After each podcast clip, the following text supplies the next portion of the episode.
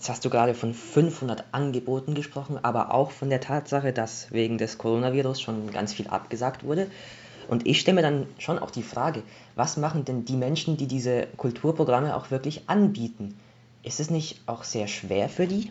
Ich denke, dass das unterschiedlich schwer war tatsächlich für die Veranstalter, weil es gibt ja auch viele, die im Bereich äh, Medienpädagogik tätig sind, also sprich wirklich von Radio über Online-Formate bis zu eben Filmformaten ähm, ähm viel tun, die auch schon äh, bisher ähm, viel online waren.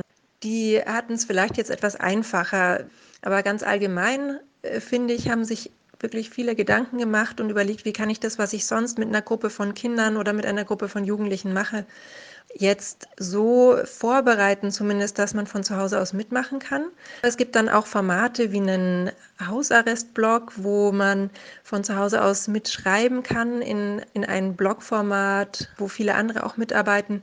Oder den Aufruf dazu, man soll mit dem Mikro rumgehen, eine Geschichte aufnehmen, eigene oder fremde Gedanken da einsprechen und äh, das dann wo hinschicken, wo es dann veröffentlicht wird und dann wie so eine ganz große Toncollage auch entstehen kann. Also es gibt da schon einige Möglichkeiten, wenn auch äh, Dinge entfallen, wo man sonst normalerweise halt wirklich in einem Raum miteinander sich bewegt hätte. Also allein so viele Spiel- und Bewegungs- Möglichkeiten gibt es jetzt momentan nicht, wo man aufeinander eingehen kann. Und für mich überwiegt so der Aspekt, ja, man kann doch Kultur jetzt nicht mehr gemeinsam erleben, wie du am Ende ja auch schon so ein bisschen angeschnitten hast. Aber gibt es vielleicht trotzdem auch positive Aspekte an diesen Online-Angeboten? Ja, es gibt tatsächlich einen, schon einen positiven Aspekt, den man dabei jetzt nicht vergessen sollte, weil ja, es ist komplizierter und es ist anders und es ist ungewohnt und auch nicht jede Form von, sagen wir mal, Workshop lässt sich leicht übertragen jetzt in ein digitales Format. Aber es gibt auch viele Menschen, die gar nicht so viel äh, rauskommen, jetzt auch normalerweise. Vielleicht, weil sie mit einer körperlichen Beeinträchtigung zu Hause sitzen oder sich sehr schwer tun, ans andere Ende der Stadt zu fahren, wenn dort was Interessantes passiert auf jeden Fall Menschen jeden Alters, die nicht so leicht die Angebote wahrnehmen können, die es normalerweise gibt. Und da sehe ich jetzt schon eine Chance darin, dass man von zu Hause aus dann wiederum einen einfacheren Zugang hat, sofern man über die Technik verfügt.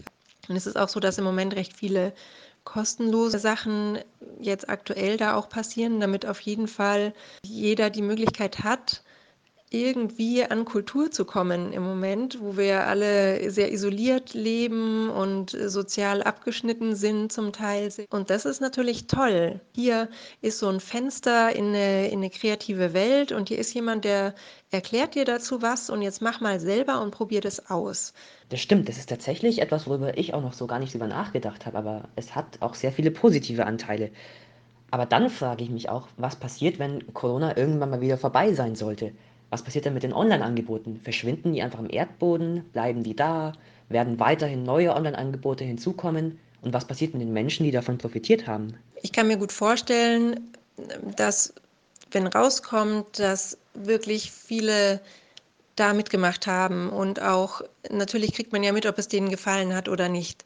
Und dann die Veranstalter merken, das kommt gut an und ach, interessant, da treffen wir mal ganz andere Menschen als sonst in unserem Alltag dass die auch überlegen werden, was können wir beibehalten, in kleinerem Ausmaß wahrscheinlich, und äh, weiterführen.